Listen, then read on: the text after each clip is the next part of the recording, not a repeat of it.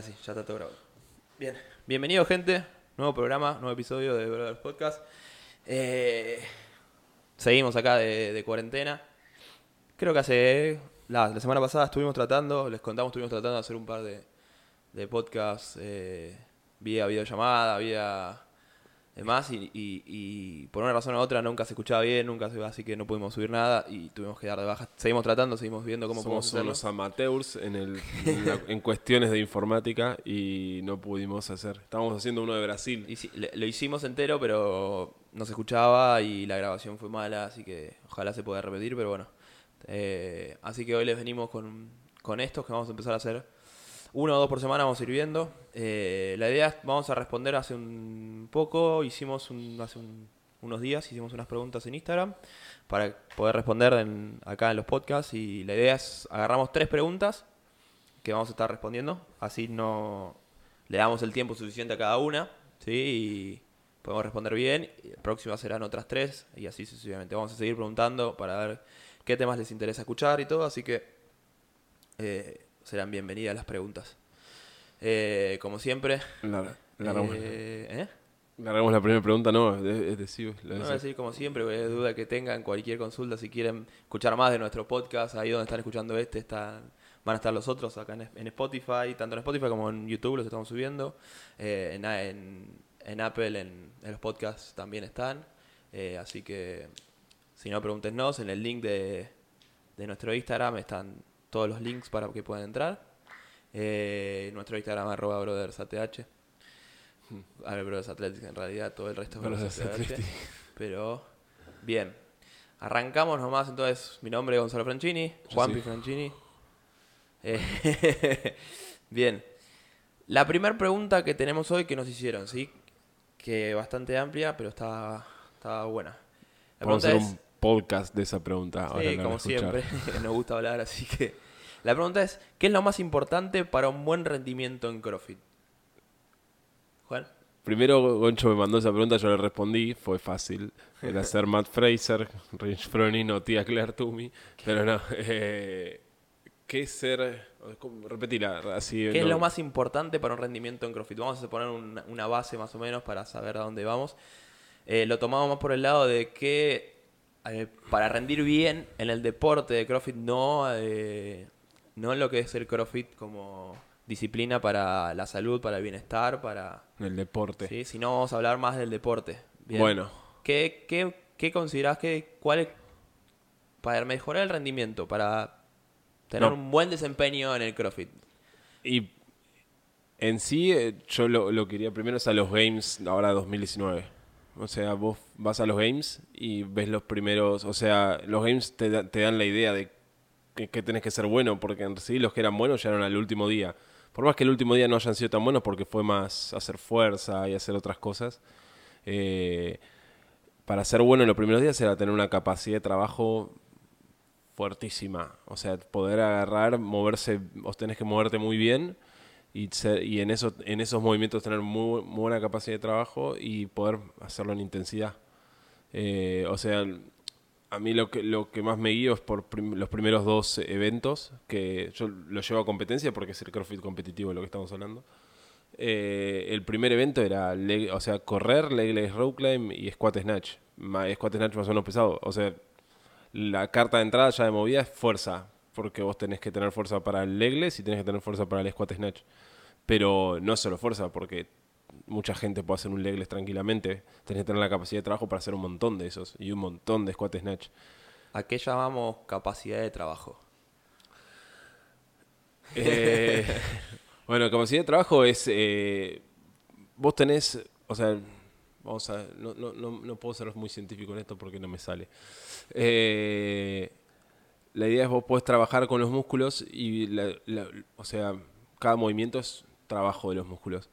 Eh, vos podés hacer ese trabajo una vez, dos veces, tres veces. Tener la capacidad de trabajo es poder hacerlo varias veces a diferentes movimientos. Eso es lo que llamo capacidad de trabajo. Es como, vamos a... Sí, a el un- trabajo total que, que vas a hacer. De Claro. hecho, eh, cuando Glassman pre- pre- pre- presenta todo al mundo lo que es el CrossFit, él, eh, él lo presenta como algo medible, que es esta capacidad de trabajo. Claro. Y de hecho él da una fórmula de, de cómo medir la capacidad de trabajo donde eh, considera tanto el tiempo, considera tanto la carga, considera tanto eh, el rango de movimiento y un montón de variables que ponen en números la capacidad de trabajo. Claro. Entonces esto está bueno porque a la hora de, de- de verlo en, en el deporte es algo que vemos todos los días y no nos damos cuenta. ¿Qué llamamos a capacidad- de trabajo? Quizás es el, el- score, el resultado de, de la persona en un WOD determinado, en una prueba determinada. A la hora de- del Open es lo más fácil de medir porque todo el mundo se mide con lo mismo y es la capacidad de trabajo que tenés en ese, en ese, en ese trabajo puntual. Entonces, lo que se busca es mejorar esa capacidad de trabajo, es mejorar el rendimiento general. Es decir, cuánto trabajo puedes hacer en determinado tiempo, cuántos kilos puedes mover en determinado tiempo, cuántas veces puedes moverte vos, o sea, es, es tu propio cuerpo en determinado tiempo. Eh, es importante lo del tiempo porque hace que sea medible. Eh, ¿Y si por bien qué? quizás en un RM no el tiempo no es, no es tan medible, quizás te ponen un, un tiempo límite para buscar un RM. Pero más allá de eso no, en el resto es una, y eso es algo puntual. En el O sea- resto de las cosas siempre hay algo involucrado de tiempo, siempre hay algo involucrado de capacidad de trabajo, como decimos. ¿Querés pensarlo? O sea, lo podemos pensar tranquilamente como los últimos dos games que hubo trabajos de fuerza. Eh, trabajo de fuerza en el último fue levantar clean. Y vos decís, sí, es un RM de clean. Entonces vos estás pensando en cuánto levanta cada uno, entonces va a ganar el más fuerte. Y eso es una, es una en rotundo no, no va a ganar el más fuerte, va a ganar el que pueda hacer. O sea, ¿cuántos cleans hicieron? Sí, ¿10? antes, antes de llegar al más 15. pesado, hicieron 10 pesados antes, más o menos. Eh, o sea, tuvieron que ir levantando cleans, subiendo el peso. Y eso, o sea, nadie lo tiene en cuenta, todo el mundo piensa, es, no, es en realidad agarrar y hacer un clean. Cuando en realidad, si bien te preparás en entrenamiento, o sea, si te preparas para una competencia de levantamiento, harás todos los levantamientos at- en- eh, atrás de cortina para agarrar y, y después vos ir y hacer tres levantamientos. Sí, de y tenés mucho descanso en el medio y todo. En este era otra cosa. Y el anterior año, que es al que iba, la otra fue el, el CrossFit Total. El CrossFit Total, por más que sí mide la fuerza, el, un- el One Rep Max, no te estaban viendo solo la fuerza. eh, eh, o sea, te están viendo. O sea, te hizo tres eventos seguidos. Era deadlift, eh, shoulder press y back squat. No me acuerdo si el orden era sí, back era, un solo evento press, que sumaba el total del Claro. kilos. Entonces, con los tres, eh, ahí vos no estás agarrando y levantando, o sea, te, dieron un tiempo para vos levantar. Entonces vos estás, con lo que viniste de, precalentar, vas ahí y empiezas a levantar. Eh, no, el por más que quieras agarrar y pensar que sí, el One Rep Max sirve, eh, es la capacidad de trabajo de poder levantar eso en el momento que lo tenés que levantar. Sí, de hecho, yo estaba pensando un ejemplo claro de, de la diferencia entre quizás la fuerza máxima y lo que es capacidad de trabajo, que, que es más lo que evalúa CrossFit, es eh, hace un tiempo eh, un programa Brute, Brute Strength, Brute Strength, Brute Strength, Strength. Vamos a volver con el Strength en, la- en el próximo podcast para Eh, decirlo bien. Bueno, Brute lo que hizo, hacía una competencia así como similar a CrossFit, donde se evaluaban diferentes cosas, pero se evaluaban puntuales, cosas bien puntuales en diferentes aspectos, y los atletas que había eran atletas especialistas. Es decir, había un powerlifter, un especialista en el powerlifting, había un, weightlift, un weightlifter, un, un levantador olímpico, eh, había un crossfitter, que en este caso era Jacob Hebner, había un bodybuilder, había... De, y no me acuerdo si alguno más. Y una de las pruebas que tuvieron fue un RM de eh, clean, no me acuerdo si de power clean. Lógicamente el weightlifter ganó y, por bastante. Y lo más gracioso de todo es que el weightlifter era de una categoría bastante baja y era el más como físicamente era el más chiquito al verlo en el video. Pero después tuvieron también otra prueba que era Grace, donde era muy similar el movimiento, era clean and jerk, pero eran 30 por tiempo de 60 kilos. ¿sí? Grace, un, un muy conocido de CrossFit. En ese momento, lógicamente, iba a ganar el CrossFitter, pero cuando ve los RMs, eh, el CrossFitter no estaba, estuvo entre los segundo, tercero, cuarto, estuvo en el RM de Clean y ganó ampliamente el, el, el Grace. Y esto fue porque Grace es mucho más capacidad de trabajo que fuerza. O sea, es intentar hacer esas 30 repeticiones eh, lo más rápido posible. Y ahí está lo que, lo que queremos remarcar. Eh, muchas veces es, la gente se pierde pensando que en CrossFit es buenísimo ser fuerte, es buenísimo ser eh, gimnasta, es buenísimo ser. Y realmente esas son cosas que suman, no vamos a decir que no, suman bastante, Ahora voy a volver a eso, dale. pero no es, no es lo más importante. Lo más importante es generar capacidad de trabajo y generar poder seguir moviendo, moviendo peso, poder seguir moviéndote a una buena velocidad por el, por el mayor tiempo o el tiempo que lo tengas que hacer. ¿Sí? ¿Se entiende esa parte? La diferencia. no desestimamos que es importantísimo tener fuerza. O sea, es importantísimo tener fuerza, pero no vale en el CrossFit. La realidad es que el 1RM no vale tanto como el 5, por ejemplo. Vos en alguna competencia o lo que sea, si vos podés levantar, por ejemplo, eh, no, voy a ir a una competencia, voy a ir, por ejemplo, con Catherine Davis Dotter, que es, una chica que tiene un RM bajo en un montón de, un montón de cosas. Eh, y ella lo misma lo dice en una de las películas, dice que su 10 RM está muy cerca de su 1 RM y entonces se nota que ella no necesita en realidad tener tan alto el 1 RM como podrán tener otros, sino que el 10 RM es el que cuenta.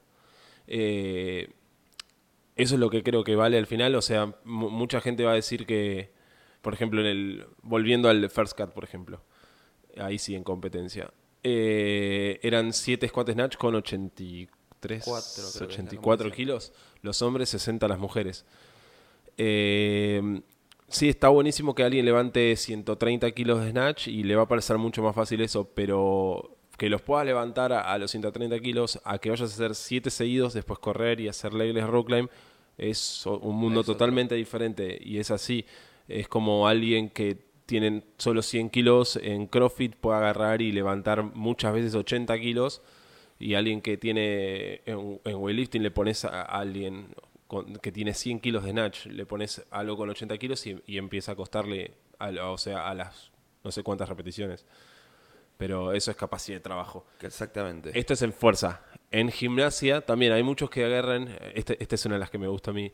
En gimnasia está buenísimo practicar y llegar a un montón de, de ups seguidos. Pero los muscle ups seguidos son, es, una vez, subo solo una vez 30 muscle ups por tiempo en los games.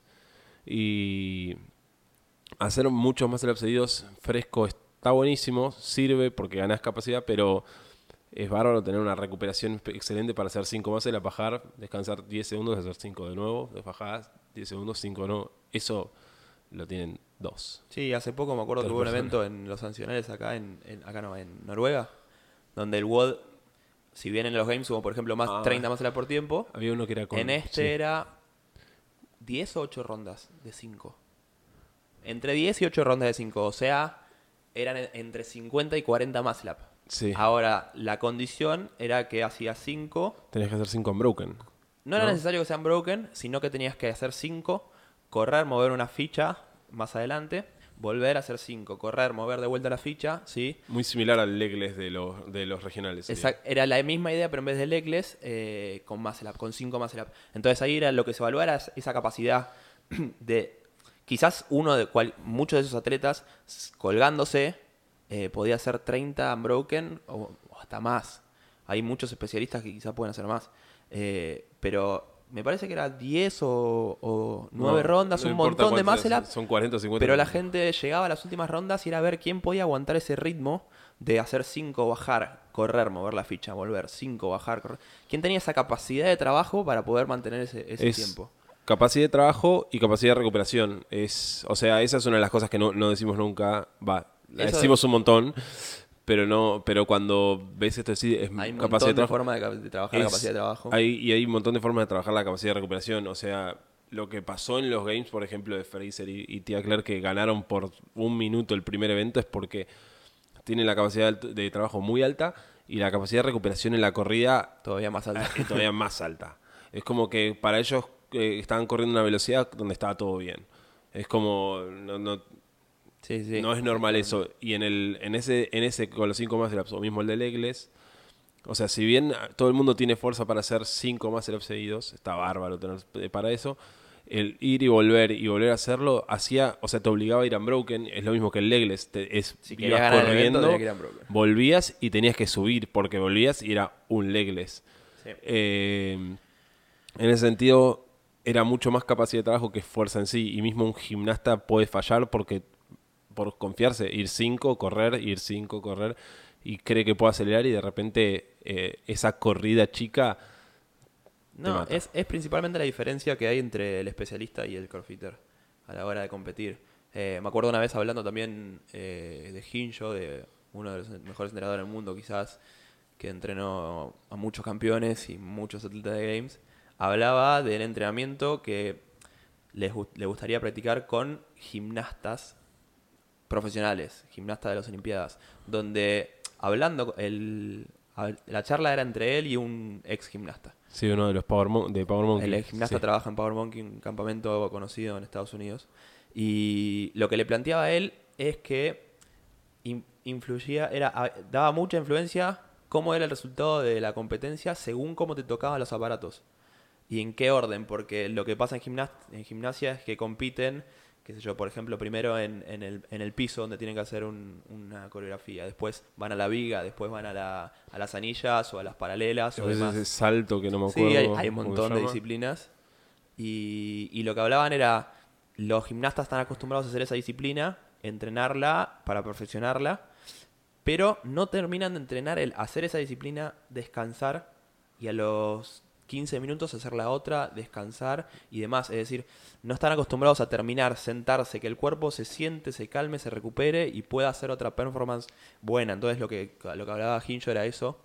Que es la diferencia con el crossfitter, que el crossfitter eh, sabe que es lo que también eso influye en las competencias y sabe que le van a evaluar cuánto tarda en recuperarse entre el primer día de competencia hacer media maratón y al día siguiente tener que tirar un RM de snatch. A mí me encanta la Hinjo hablando de algo así, no solo hablaba de gimnastas, hablaba de, por ejemplo, surfers. Como eh, en los surfers la mayor lesión que tienen es que se rompen las rodillas. Y vos decís, ¿cómo un surfer se va a romper la rodilla? Está todo el tiempo nadando con los brazos. Es que entrenan tanto los brazos que a la hora de pararse y mantenerse en la tabla, el cansancio que tienen los brazos le hacía que las rodillas empiecen a, a flaquear y se les rompían las rodillas. Era tipo la, el- la lesión más común. Entonces, en- él habla de cómo agarrar y generar la recuperación entrando las piernas. Y mismo con los, con, con, eh, con los de gimnasia también lo decía. Y así, ahora aprovecho para justo, viste, en el The Fittest, Sí. nosotros ya la vimos. Espero que esta cuarentena los agarre viéndola porque es, divertida, está buena. Y habla de Fraser cuando habla del Ringer 1 y Ringer 2 de los Games, que son dos Él sabía eventos que sí. Dos eventos seguidos. Uno era 30-20-10 de calorías de bici y toast to rings. Descansabas, no sé, Sí, dos minutos minuto- y era 15-10-5 de burpee to ring y, overhead overhead squats. Y él agarra y dice, voy en el primero fuerte porque sé que me recupero y en el segundo no me gana nadie. O sea, tengo una capacidad de recuperación que no tiene nadie. Y agarras, lo, lo ves y ves cómo va en el segundo y vos decís, sí. tiene una capacidad de recuperación Es eh, increíble. eh, que es el espectacular. segundo en el primero y primero en el segundo. Él y Catering, que era la otra que estábamos hablando. Ah, Sí. Eh, lo que te quería recalcar también que es importante en CrossFit, que también para poder llegar a esto del- de, la, del- de la capacidad de trabajo, que porque decimos sí, lo más importante quizás es la capacidad de trabajo, pero hay cosas mínimas que para competir, competir a diferentes niveles son necesarios.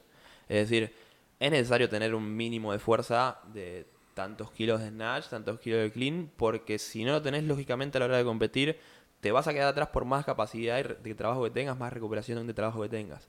Eh, lo mismo con, los, el- con movimientos gimnásticos y con un montón de, de cosas. Eh, entonces, es importante saber que si se quiere trabajar la, la- el- el- la- ah, la capacidad de trabajo, eh, empezar eh, por lo mismo que dice CrossFit, cómo son los pasos a seguir. Es decir, no hay, no hay nada nuevo en esto y es, creo que es lo primero que se planteó cuando se presentó CrossFit, cuando Glassman presentó el CrossFit, que es eh, pasar de la mecánica a la consistencia y después a la intensidad. Es decir, primero preocuparse porque, por hacer bien la mecánica del movimiento, hacerlo bien, es decir, buena técnica en todas las repeticiones que se hagan y si se necesita empezar con un bastón de madera, se empieza con un bastón de madera. Se empieza por la mecánica, poder moverse bien alrededor del peso, poder moverse bien su propio peso, así es un movimiento gimnástico. Si estoy corriendo, poder correr con una buena técnica, ¿sí? Después se pasa a la consistencia, pero es importante nunca perder la mecánica. Es decir, hacer la mecánica muchas veces. Sí, Em- empezar a generar que esa mecánica tenga una consistencia para todas las repeticiones que se hagan y para todos los movimientos sea la misma y poder mantenerlo. Una vez que se logra eso, empezar a meter la intensidad. Es decir, empezar a ganar capacidad de trabajo, fuerza, eh, recuperación, resistencia, además. Es decir, lo ponemos con ejemplo con un levantamiento olímpico. Practicar la mecánica del movimiento, la técnica, lo más que se pueda todos los días, es algo que genera poco desgaste y es eh, más que nada aprender y acostumbrar al cuerpo a, a poder hacerlo. Hacerlo repetidas veces, consistencia y después agregarle, empezar a agregarle kilos y de a poco hacer progresiones para llegar al peso requerido. Por eso, o sea... Y eso si creo que es algo que te encanta, que seguramente lo vas a decir, es moverse bien. Ah, yo me encanta de moverse bien. Eh, lo puedes ver fácil, la de quién es el campeón, eh, o sea, quién fue el campeón de los games durante los últimos, todos los años, literal. Eh, siempre es alguien que se mueve bien. La única, yo creo, excepción, por- porque a mí no me gusta cómo se mueve, por ejemplo, es Catering, que tiene dos o tres movimientos que digo, no, movete mejor. Pero eh, Fraser, vos lo ves moverse y es como los más son divinos, los eh, eh, Snatch son espectaculares, bueno, porque se hizo. Pero todos los movimientos que hace es, están bien hechos. Fronin es como arte verlo. Incluso fue el cambio del CrossFit porque se movía tan bien que decía, no, no puede ser. Eh, ese moverse bien, mucha gente. lo- o sea, se lo pasa porque es como piensan que es mejor mover kilos y en realidad la clave es que moverse bien porque llegas a un punto que tu capacidad de trabajo llega a, a tal lugar, pero no va a pasar más que eso porque moverse, o sea, te estás moviendo mal, estás gastando energía que Exactamente, eso es principal para, para la capacidad de trabajo, es eh, no va a ser muy productivo, eh, no voy a decir que no sirve nada porque va a servir de algo, no voy a decir que no, pero no va a ser realmente productivo poder hacer un, eh, un Grace totalmente doblado, ¿sí? O, o- o depender de un, de un cinturón para poder hacer un Dayan, por ejemplo, o, o- empezar a hacer cosas que te suman quizás un poquitito más, pero a la larga potencialmente no es productivo por esto mismo. Es importante mantener el movimiento bien, hacer todas las repeticiones bien y a partir de ahí generar la capacidad de trabajo. Porque es como dice Juan, si, si hacemos un movimiento hacer Isabel y te empieza a costar la técnica, la repetición 20, esas últimas 10 repeticiones es muy posible que tardes más que las primeras 20.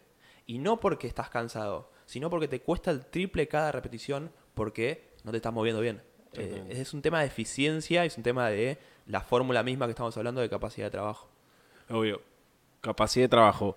No, una de las cosas que se peca mucho es que como todos, o sea, hablan de esto de capacidad de trabajo, va, no, no sé si todos hablan de esto, pero una de las cosas que dicen, ah, capacidad de trabajo es poder trabajar más, no es trabajar más. Esto ya lo, mejor. ya lo hablamos, no es trabajar más. Hacer 5 watts en el día, no, o sea, si bien te hace ganar un montón de capacidad, está todo bárbaro, la intensidad se va al piso. Es como, es- está todo bárbaro, lo vas a poder hacer, eh, el first cut lo vas a poder completar, sí, pero lo vas a completar en media hora, en 40 minutos. La idea es completarlo en 15, como lo hizo Fraser. Esa es la... eh, Por lo eh, menos abajo de 20, que era el time cap, y que Claro. mucha gente no lo terminó. es, ese es el tema de, la capacidad de trabajo. La capacidad de trabajo, además de tener que, para vos llegar a, entrenarla bien y eh, con el volumen apropiado, tenés que ganarte primero, o sea, la, entrada que es con buena mecánica y moviéndote bien. Eh, después tampoco te tenés que hundir en un montón de cosas, tenés que saber hacerlo. Vamos a pasar entonces a la segunda pregunta, les prometo va a ser más corta. ¿Cuánto, cuánto duró la primera? Porque no tengo idea. Duró alrededor de 20 y pico de minutos. Bueno, No pasa nada. era para hablar un podcast entero ese. Eh, la segunda pregunta es, ¿cuál es la mejor forma o modalidad de entrenamiento para agarrar lo que se llama, lo que le dicen aire, también que le dicen cardio? O sea, vamos Y a empezar diciendo que Y de ahí vamos a pasar a otra pregunta, que, que la hilamos porque está, estaba buena para, para hacerla junto con esto, que es en qué momento del día de la programación está bueno meter eh, un estímulo corriendo o un estímulo monoestructural. Así que la primera pregunta, Vamos a decir que cardio no es el cardio que ustedes creen.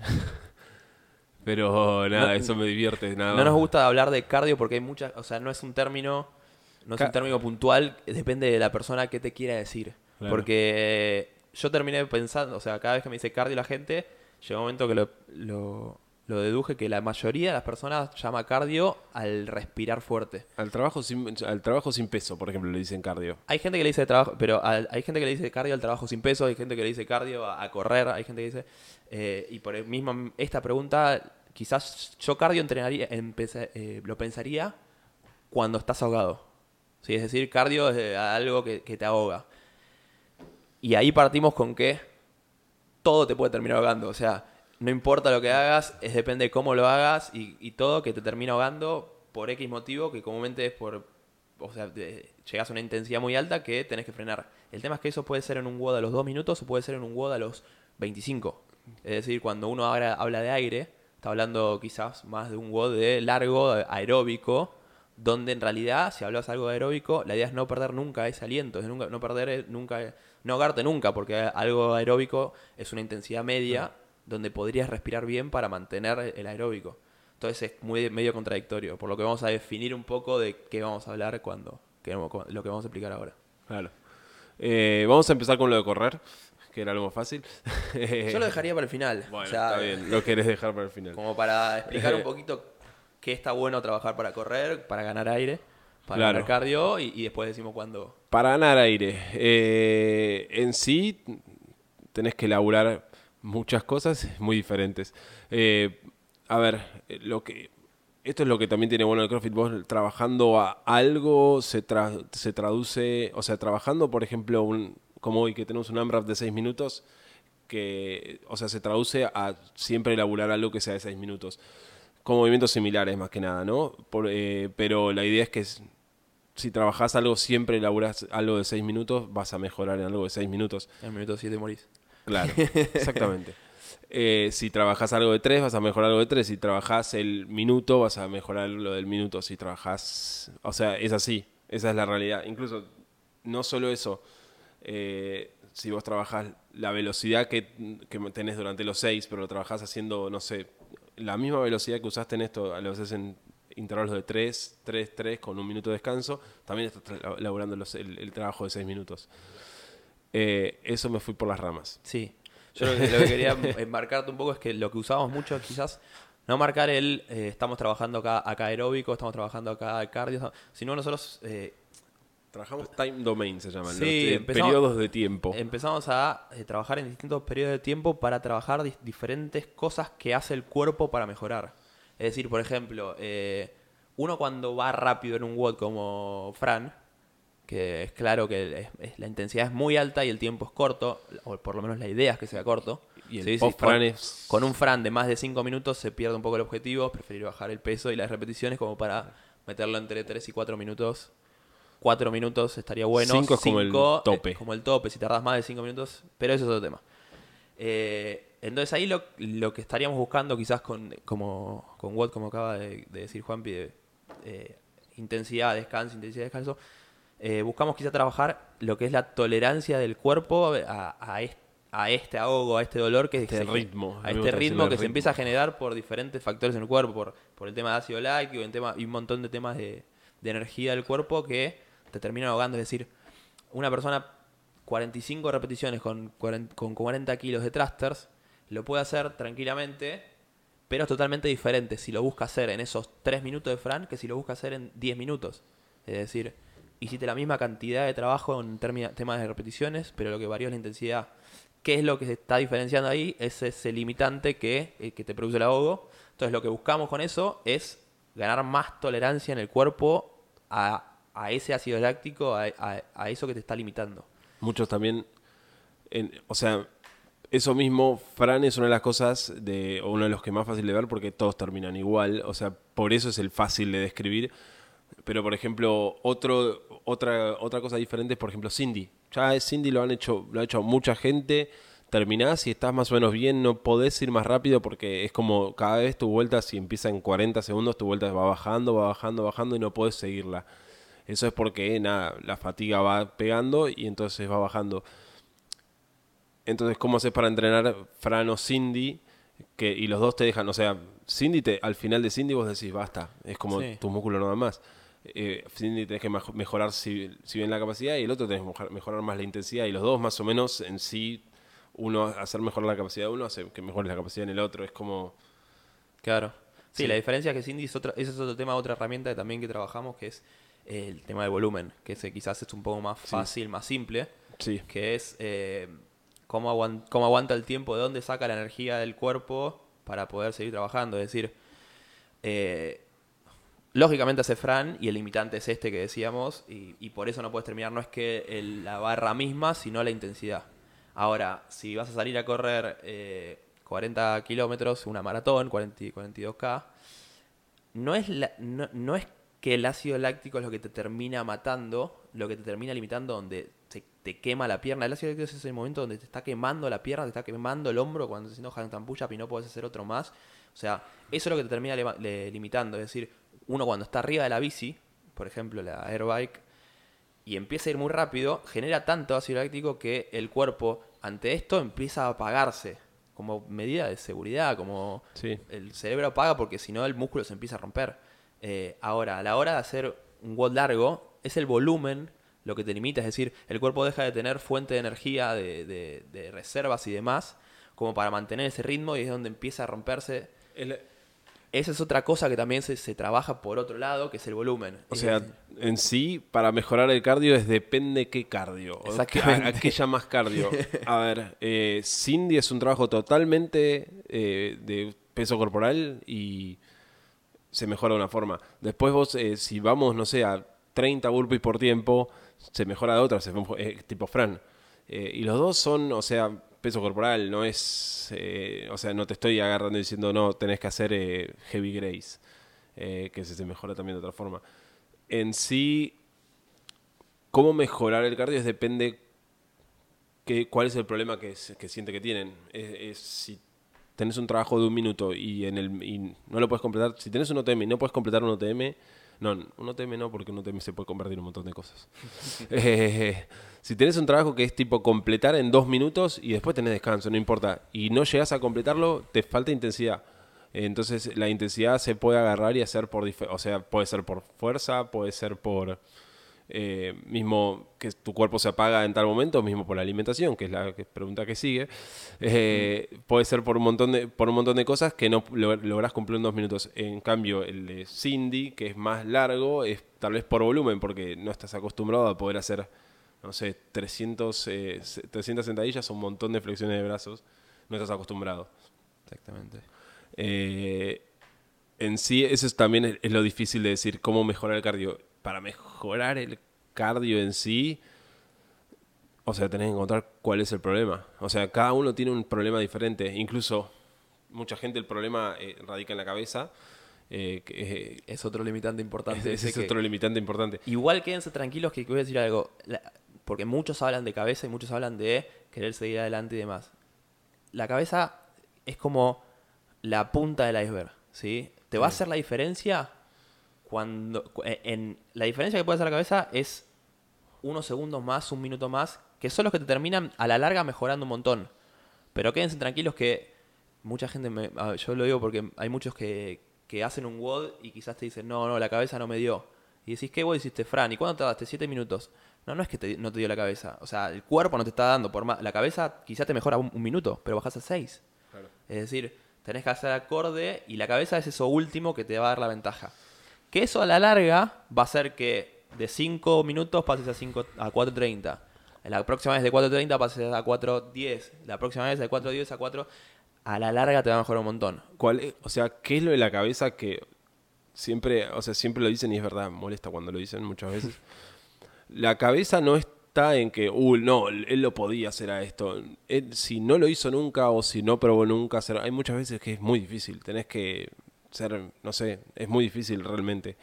Eh, la cabeza es ese, es ese pequeño empuje que te da en entrenamiento que ni siquiera, o sea, no, no vale, no, no es que decirte vale tanto, porque mucha gente va a mejorar un montón sin agarrar ni pensar nada. Eh, la, cosa es que hay gente que agarra y empieza a decir, no, me está costando esto y frena.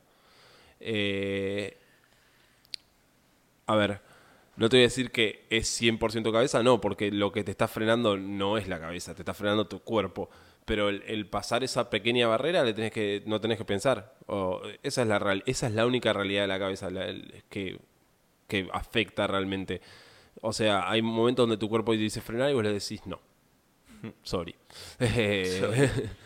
Pero ten- y bueno, igual lo, O sea- importan- lo importante de eso es generar que el, el momento que el cuerpo te está diciendo frená, que sea en un momento que vos decidas, que, que sea programado en el WOD.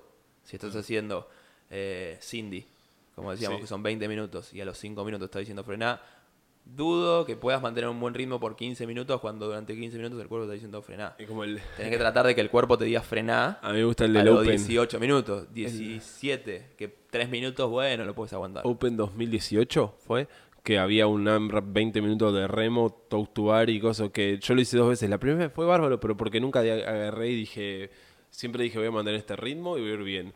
Y mantuve el ritmo y de a poco me fui cayendo, tipo en los últimos tres minutos me fui cayendo un poco y era obvio que me iba a caer. Después lo traté de repetir diciendo, no, voy a ir un poquito más rápido. Y no, Llegaste al 10 y morís. claro, era, no, llegaba al, al 8 y decía mierda. Eh, Y volviendo a la pregunta un poco, porque me, me gustaría hablar que... la- Para- y ahí no existe la cabeza. O Claro. sea, ya fuiste demasiado rápido y en- la realidad es que no hay forma. O sea, no, no, no es una, no es que no, la cabeza voy a pasar esto. No, o sea, te pasaste. Pasaste lo que es tu, tu, o sea, tu lactate threshold, que no sé cómo se dice en castellano, todavía lo estoy buscando. umbral de dolor del ácido láctico. Eh, pasaste el umbral ese y lo pasaste por un tiempo que no tenías que pasarlo y chao. Tu cuerpo, eh, o sea, necesita tipo dos minutos o un minuto de que descanse para volver al ritmo que vos querés ir y estás en el medio de un WOD. Agarrando eso justo que dijiste que era lo que iba a decir, como nosotros la otra pata que usamos, que lo tomaría desde la pregunta del lado de cardio y respirar fuerte, no, más que el lado de aire, donde la gente piensa el cardio como aire, eh, el cardio eh, como salir a correr 10, 10K y decís no tengo aire. Eh, esa es otra cosa que, que- que trabajamos, que es la recuperación. Sí. Es decir, eso trabajamos y creo que es una de las patas más importantes que hacemos porque la recuperación está todo el tiempo jugando, haciendo cosas dentro del cuerpo. Es decir, frenás un segundo y la idea es que en ese segundo que frenes, que respiraste 5 o 10 segundos, tu cuerpo pueda hacer lo mínimo posible como para seguir adelante. Es decir, es esto que decía Fraser en, la película, donde él sabe que le das un minuto y él está bien. Él logra que su cuerpo se recupere rápido. Y eso es importantísimo y la gente no lo termina de entender que eh, la recuperación es algo eh, fundamental para poder avanzar y progresar en cualquier cosa que hagas. Es decir, nosotros entrenamos para estresar el cuerpo, generarle dolor, el estrés, todo, como para que el cuerpo se recupere y mejore. Entonces, si nosotros no somos buenos recuperándonos, nunca vamos a alcanzar el potencial que podríamos alcanzar. ¿Cómo, cómo generamos la recuperación? Hay un montón de cosas y, lo más simple y más fácil que eh, muchas, muchos eh, hacen es eh, pasar entre 30 a 40 minutos a un ritmo aeróbico donde respirás bien todo el tiempo, no perdés nunca el aliento y haces un estímulo bien tranquilo como para ge- generar recuperación. De ahí se pueden hacer un montón de cosas más donde nosotros empezamos a jugar con recuperaciones en diferentes watts. Por ejemplo, hacer un watt muy rápido, frenar, frenar por completo, descanso, 5 minutos, hacer de vuelta otro, o generar, si no, watts de media hora a propósito para marcar el ritmo y generar, tratar de buscar esa recuperación que sea más activa, porque a la hora de, de hacer el CrossFit es importante que no tengas que estar parado completamente como para recuperarte, sino que lo puedas hacer mientras te estás moviendo. Claro. Entonces, Así. para cerrar lo de cardio. Nos eh, falta decir cuándo correr. Sí, ahora, ahora el, eh, para cerrar cómo mejorarlo en sí, o sea, yo creo firmemente que es lo de seguir diferentes, o sea, agarrar y usar lo, lo que usamos en la programación nosotros, que son diferentes tiempos, diferentes recuperaciones, todo. Y cuando te encontrás incómodo, agarrar y hacer eso de decir que no, porque las primeras veces, pasa muchas veces que nos encontramos, mismo yo volví de vacaciones y todo, y era, fue encontrarme con CrossFit de nuevo porque no había hecho CrossFit dos semanas y es como un cachetazo lo que te da. Y te encontrás en un momento donde agarrás y decís no doy más y decís no, bueno, sigo. Decís sigo. Y la, ese sigo varias veces, eh, o sea, no lo, que logra es generar esa capacidad y generar ese finalmente ese cardio que dicen, ese aire.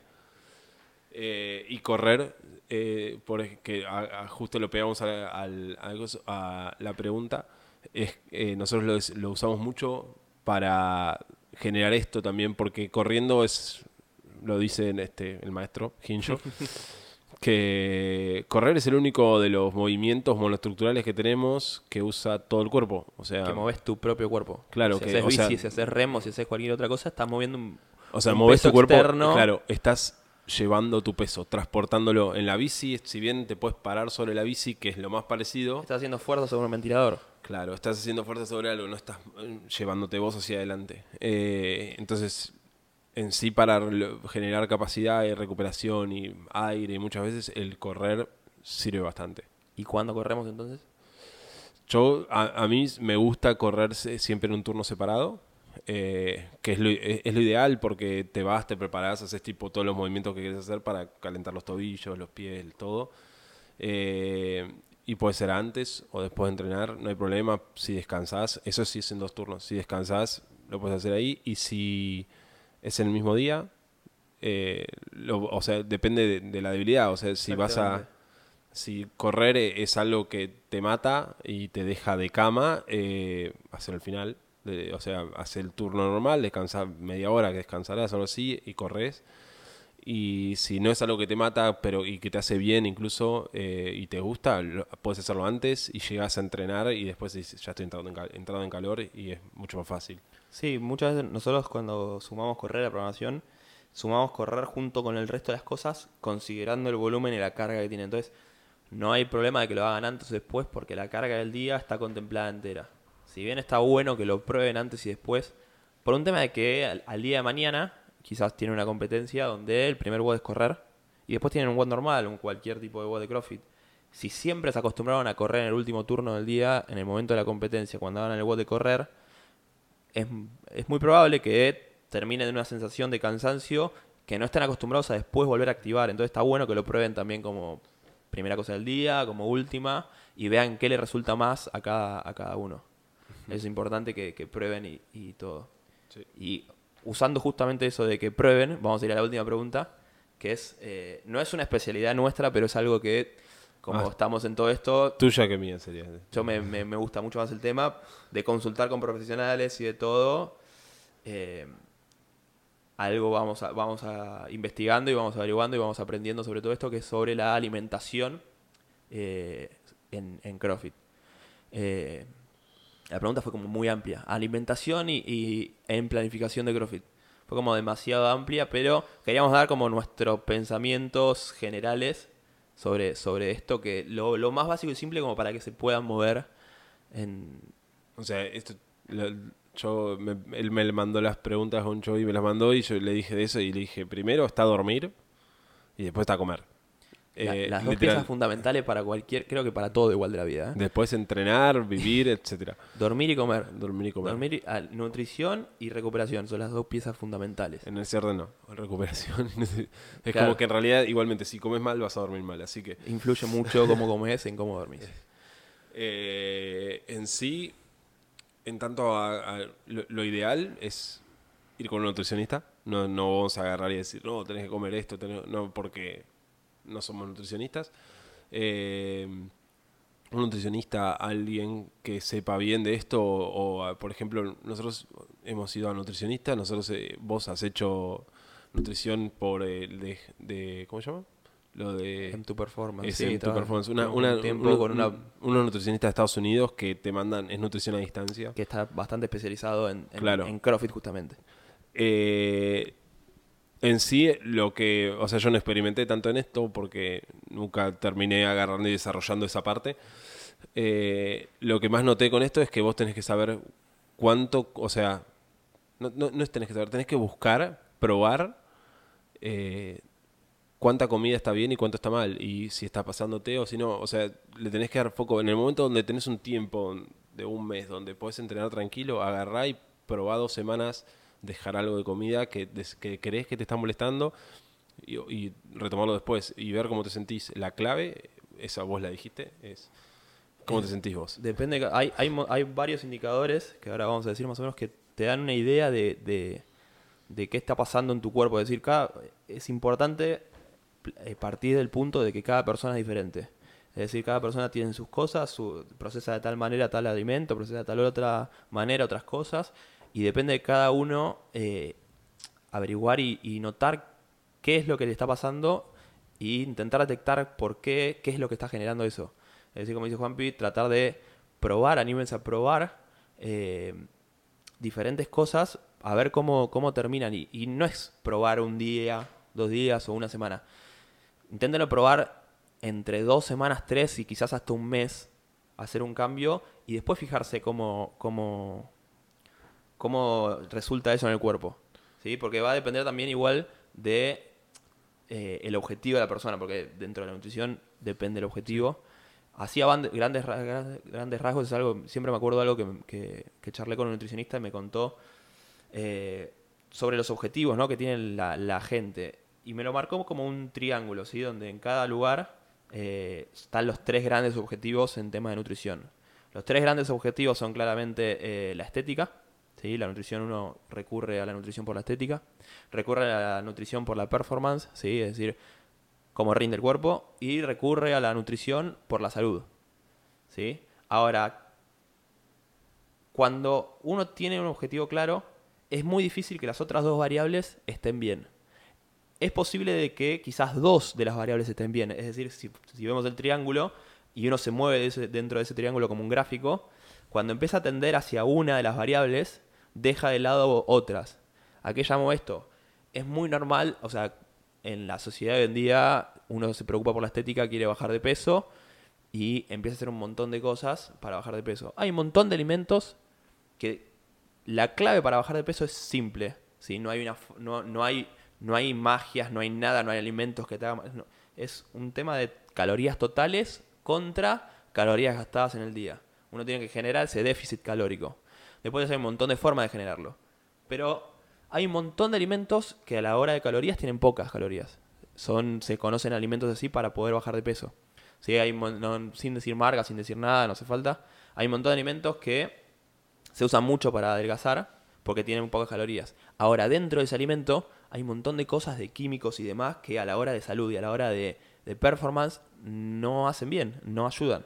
Entonces ahí es como la gran, la gran diferencia. Otra también la diferencia es cuando uno se concentra en performance y empieza a comer un montón y quizás eh, hay una cosa como el azúcar, que el azúcar es una invención del hombre, que No al del hombre, pero. O sea, el, el, azúcar, el azúcar procesado que se usa, ¿no? No, no el azúcar, claro, el azúcar procesado que se usa en los alimentos. Eso sí, es verdad, tiene razón.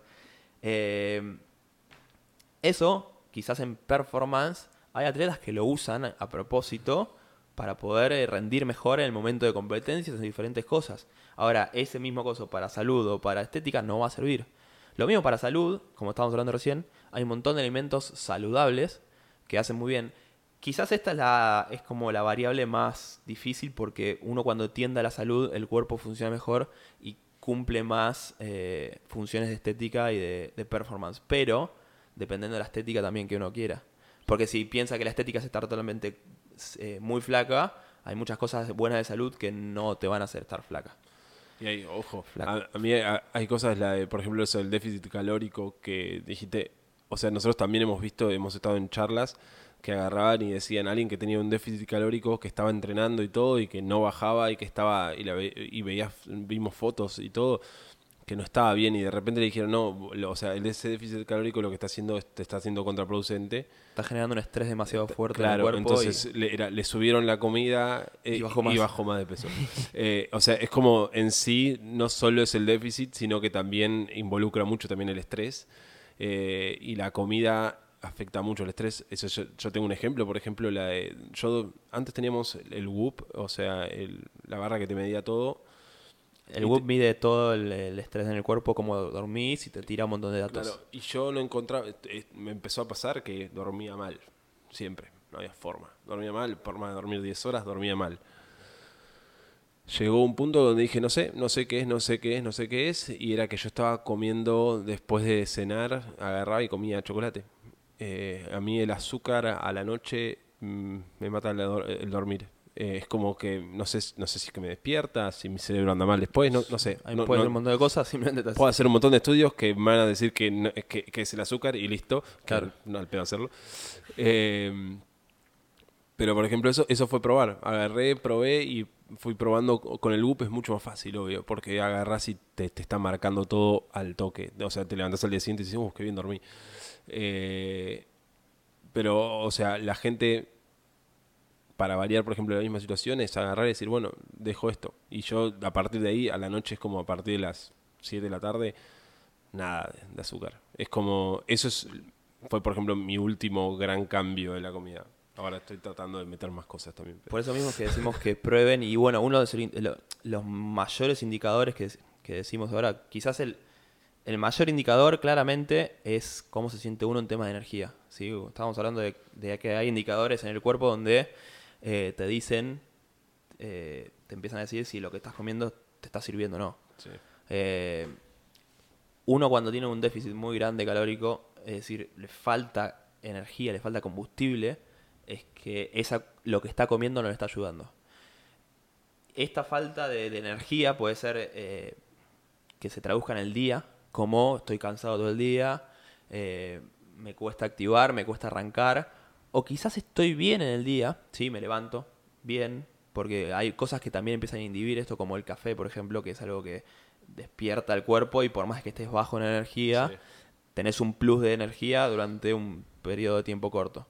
Eh, pero a la hora que estás bien de energía, a la hora que vas a entrenar, terminas de entrenar y después de entrenar eh, no servís para más nada, es decir, agotaste todo también, eso también es un indicador. eh, Son, son esas cosas que te empiezan a decir, Sí, el sentirse fíjate bien cómo estás comiendo. durante el día y arrancás un WOD y es tipo wow y te cayó todo, eso es como hay algo que está mal. O puede ser, o sea, tenés que fijarte, chequear la el dormir y el comer. Son las dos cosas las principales. Otra cosa también Obvio, es el estrés, ¿no? Que el estrés es como, los dos afectan, es como se afecta, el estrés afecta a todo. todo. Otra cosa también es eso que decimos de dormir. ¿Cómo te levantás cuando después de dormir? Es decir, eh, el cuerpo cuando duerme descansa, se recupera y hace todos los procesos que tiene que hacer para eh, lo que hacemos nosotros para mejorar. Eh, si cuando te levantás de dormir, está bien que al principio cuando te levantes, lógicamente estés cansado porque todavía estás saliendo del sueño, pero si te levantás de dormir y seguís con sueño, seguís cansado, querés volver a la cama todo el tiempo, ahí hay algo que está diciendo que esa noche no dormiste bien o quizás no venís durmiendo bien y hay que empezar a probar qué, por qué estás durmiendo mal. Y muchas veces puede ser cosa de la alimentación, como decía Juan, hay, hay alimentos que quizás no procesás bien o no te ayudan o, o- o diferentes cosas. Entonces, por ahí también eso es otro tipo de indicador que prestar atención y, y empezar a ver para, para probar esas, esas cosas. Probar Claro. qué puedes sacar, qué puedes sumar, ¿sí? Para, para esto. Y en tanto a cantidades, lo primero para mí es un nutricionista. Eso es lo que iba a terminar diciendo cuando- para cerrar un poco. Eh, si tienen dudas, lo mejor que pueden hacer es buscar eh, cosas para leer sobre esto. Infórmense lo mejor que pueden hacer porque los que están trabajando con eso son ustedes mismos, es su propio cuerpo. Eh, va a ser muy difícil contratar a alguien, eh, pagarle a alguien porque les diga eh, qué, qué tienen que hacer y le peguen bien. Entonces, las dos cosas que pueden hacer es informarse y la segunda es ir, quizás es al revés, vayan con un nutricionista. Pero es importante que a ese nutricionista que van le cuenten todo lo que les pasa. ¿sí? Es decir, qué hacen antes de dormir, qué hacen durante todo el día, qué, qué comen, qué no comen, qué tengo antojos de esto, no, llega a tal hora y tengo hambre, no tengo... eh, y cuéntenle qué quieren hacer, ¿sí? Y cuéntenle, che, me parece que es esto, ¿qué pasa? ¿Cómo suplanto esto? ¿Qué hago esto? Cuanto más información le den a la persona eh, esta, les va a ayudar mucho más y mucho más personalizado. Y ese es el tema de la nutrición. Tiene que ser algo bien personalizado para cada uno. La nutrición, exactamente. Cada uno es diferente. En, en sí lo ideal sería que los nutricionistas sean médicos también y que te puedan hacer todo el análisis de sangre, que sepan qué comes, qué no, qué esto, qué lo otro. Eh, a- a- Es un poco caro, pero sí. Sí, obvio. Más vale. Yo digo que es lo ideal, no digo que vaya a pasar. En Estados Unidos, el, el- el otro día escuché el podcast de Rich Froning que están haciendo, que les hacen gratis, ¿no? Porque si no sale caro. Promoción. Eh, claro, eh, le sacan sangre y ellos y hacen estudios. Entonces, eh, les hacen, no sé, una vez por mes, una vez cada tres meses o algo así. Y dejó, ahora lo último que dejó Froning fue la leche. Que dijo, probé dejar la leche para ver qué onda y dice que el- todos los, o sea, los markers, los eh, Indicadores. los indicadores del cuerpo le dieron todo bárbaro. Tipo, eh, es como tiene la testosterona al, al palo, todo, es todo divino. O sea, todo lo están dando Funciona bien. funciona, funciona Hormonalmente dice, funciona La rodilla la tiene espectacular, todo bárbaro, increíble. Pero fue porque agarró, la dejó y después hizo el test ese. Y el test ese te da todos los resultados. Es como tener el, el WUP, pero elevado a la mil. Eh, Como O sea, es difícil tener, eh, tener claro. a mano esas cosas, es importante que ustedes se- se- todo el tiempo estén che- autochequeándose y viendo cómo se sienten para esto. Como no Eh, tenemos esa facilidad, o sea, es un nutricionista, pero tenés que... El nutricionista, hay, o sea, muchos nutricionistas que hablan, eh, o sea, sin criticar a ninguno, ¿no? Pero que ah, tienen mucha gente que va y le corrigen la forma de comer y mejoran mucho. ¿Qué es lo ideal? ¿Qué es lo que pasa? Pero al crossfitter que quiere competir, tenés que ser muy detallista. Y tenés que ir y es... O sea, conseguir un, un- alguien que sea obsesivo, un... Un, eh, oh, un kinesiólogo, iba a decir Un nutricionista. un nutricionista que sea obsesivo y que quiere que trate de dar todo, o sea, dar en el palo a todo lo que a todo lo que te está pasando para mejorarlo. Es- Eso es importante cuando van a ver, creo que hasta a cualquier profesional. Eh, es importante saber que, así como el entrenamiento, la nutrición es muy parecida, la persona que no viene entrenando nunca, como la persona que eh, quizás obesa, con mucho sobrepeso, al primer cambio que haga hacia la, de la nutrición va a dar resultados. ¿sí? Lo mismo entrenamiento. Una persona que nunca entrenó, la primera semana de entrenamiento va a dar resultados rápido. El primer mes de entrenamiento va a dar resultados rápido. Ahora, eh, creo que la mayoría que están escuchando esto es gente que viene entrenando bastante, gente que se preocupa mucho por esto.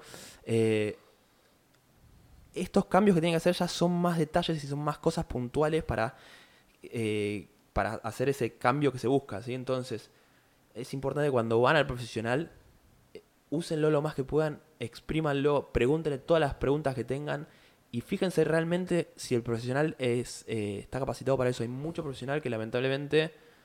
Tienen que fijarse que sea el indicado. Hay gente que sabe, sabe mucho, pero no sabe de lo que estamos buscando nosotros.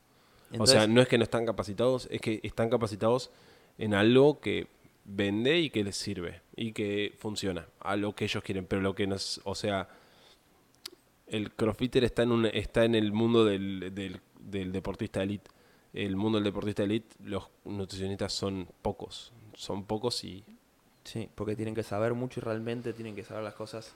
Y por eso es importante que a la hora de alimentación, esto que decimos de calorías totales y de todo, eh, lo hagan con alguien que sepa bien para poder hacerlo bien. Eh, em, hay- es una diferencia grande entre quizás sentarte con un nutricionista y a la hora de que te den la alimentación te dicen simplemente, no, tenés que comer un poco de ensalada, un poco de eh, arroz y un poco de carne.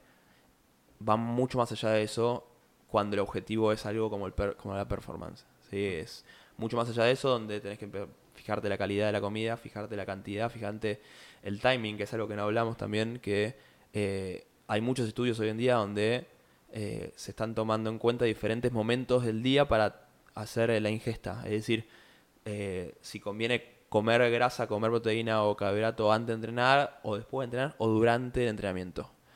Son todos estudios que están llevando a cabo y no hay nada 100% comprobado. Por eso mismo también prueben ustedes el timing. Es decir, eh, es muy normal ver a la gente que apenas termina de entrenar, se hacen un shake de proteínas y, y- quiere tomarlo. ¿sí? Hay algo que se conoce que es el cuerpo tiene dos sistemas, el, el simpático parasimpático, donde eh, activa diferentes cosas del cuerpo. ¿sí?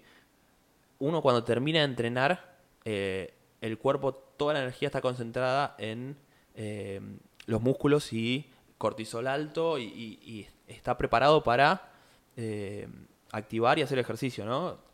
Lo que tiene que tratar es de bajar todo esto, ¿sí? Para que el cuerpo empiece a hacer el proceso de recuperación. Ahora, hay quienes que para, para hacer esto se necesita empezar a tener una ingesta, ¿no? Donde eh, la concentración esté en eh, recibir estos nutrientes que estás comiendo para empezar la recuperación. Hay gente que si hace la, la ingesta apenas termina de entrenar, no la procesa. Le cae mal y es peor. Hay gente que sí la procesa. Entonces, vean entre una ventana de media hora, quizás, eh, cuándo les conviene hacer la ingesta después de entrenar. Quizás sea la media hora, como también eh, me termina cayendo mal. Es decir, no es ciencia cierta esto. Entonces, prueben, prueben si, si es media hora a la hora de entrenar, ¿sí? Prueben si les conviene comer, comer antes, cuánto tiempo antes. Prueben comer, con el, pueden, prueben entrenar con el estómago vacío, pueden- prueben entrenar eh, habiendo ingerido antes eh, una bebida con- como puede ser algo con azúcares y demás para temas de timing también pruébenlo porque depende mucho de cada persona Eh, así que básicamente cuando hablamos de alimentación asesórense con el profesional cuéntenle todo y prueben ¿sí? cada, cada uno diferente prueben qué le sirve a cada uno mismo no es solo probar con la comida que les sirve, prueben con el profesional si les sirve. Hay veces que no sirve uno, sirve otro y es así, es encontrarlo. Lo mejor que pueden hacer para todos, es más, eh, lo para todo, lo mejor que pueden hacer es probar uno, probar otro, probar otro. Y si el primero los convenció, vayan con el primero. Es decir, cuando encuentren al indicado, el indicado no les va, no les va, no les va a preocupar que prueben otro. Sí, porque saben que ese realmente sabe y hace las cosas que tiene que hacer y van a terminar con este, que, que es el que realmente los va a ayudar. Eh, eso fue más que nada la, la última pregunta que teníamos. Y ahora sí se hizo bastante largo, queríamos hacerlo de 30 40 minutos, vamos una hora. Uh, se. Pasa siempre. Ya igual creo que ya están acostumbrados, pero sí, bueno, igual ahora con el tiempo de, de que lamentablemente, o sea, estamos ahora en cuarentena, espero que tengan tiempo para, para escuchar, así que. sí, eso Eh, es verdad. ¿Algo más para agregar? Nada más. Nada más. A lo de a dónde encontrarnos. Como Eh, siempre, donde encontrar tu, tu- arro- arroba brothers ATH. eh, no, arroba. Che, era obvio. Pensé que lo ibas a decir bien y cuando. Arroba Brothers Athletics en Instagram. ah, eh, también está arroba Brothers Class, ro- brothers.class, que ahora estamos subiendo los eh, home gym. Para ¿Qué ahora es? cuarentena, si quieren entrenar con alguien de su familia que no está acostumbrada a entrenar, estamos subiendo entrenamientos ahí para cualquier cualquier persona o sea, pueda, es un nivel clase y un poco más bajo. Para poder mantener moviéndonos, mantenernos moviendo en este momento donde cada uno Claro. está en su casa. Eh, como Después- siempre, cualquier duda, a ver, escríbanos al Instagram, al mail info.brothers.th.com eh, Nuestros Instagrams, eh, Juanpi es arroba JuanpiFR, el mío GonchoFR, muy parecidos. Eh, preguntas, consultas, eh, estamos abiertos a todos. ¿sí? Sí, respondemos más o menos rápido. Tratamos de responder lo más rápido que podemos. Hay veces que estamos haciendo cosas, pero bueno. Esto fue todo entonces. Eh, nos encontramos la próxima. Eh, ya subiremos más preguntas. Así que para los que preguntaron, sigan preguntando. exactamente. Hasta la próxima, gente.